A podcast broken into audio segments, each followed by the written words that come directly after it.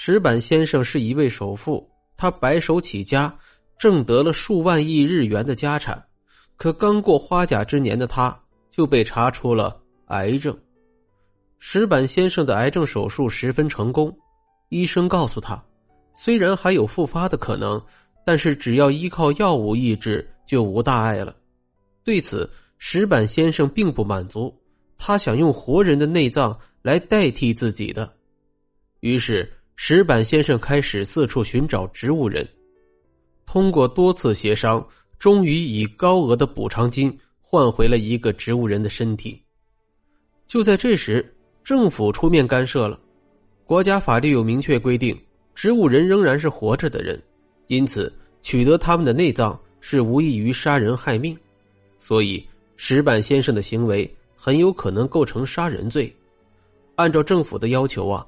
只有在拆除医疗设备以后，才能摘除植物人的器官，但石板先生不同意这一做法，继而将政府告上了法庭。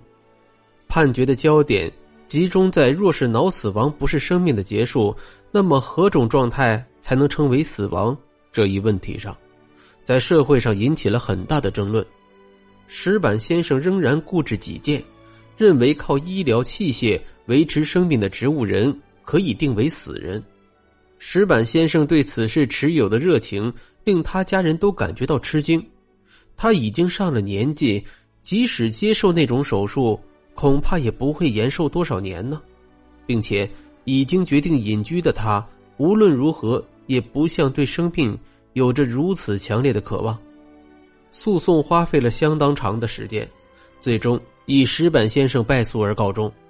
司法界的结论。仍然是依据常识，认为靠医疗器械维持生命的植物人并非死人。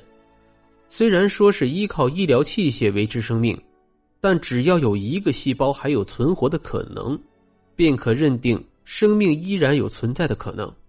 只有拆除维持生命的医疗器械，所有细胞都死亡的时候，才可称其为死亡，并允许进行器官移植。这就是判决书上写着的最终结论。审判刚刚结束，石板先生便去世了，或许癌细胞扩散导致的。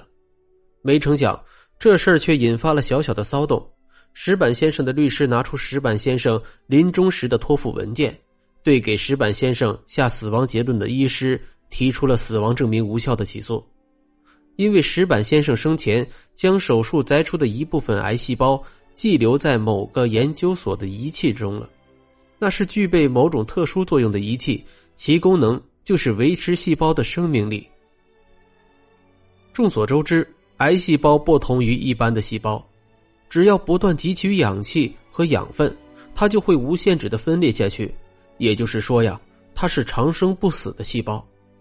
律师提出，只要有一部分细胞存活，石板先生就没有死亡。按常理，石板先生的确是去世了，但政府当初以虽然说依靠医疗器械维持生命，但只要有一个细胞还有存活的可能，便可认定为生命依然存在，来答复石板先生的。因此，政府不得不承认石板先生仍然活着。只要不拆除医疗器械，石板先生的癌细胞就会永远的活着，并且。石板先生在生前已经嘱咐给家人，不能拆除医疗器械。那么，石板先生为什么要这么做呢？之后，石板先生的家人看了他的遗书，才恍然大悟：石板先生并不是对生留恋不舍，而是为了子孙后代设计了一步很巧妙的棋。只要石板先生一直活下去，他的巨额财富将会永远得到保障，他的家人。不用交一分一厘的遗产税。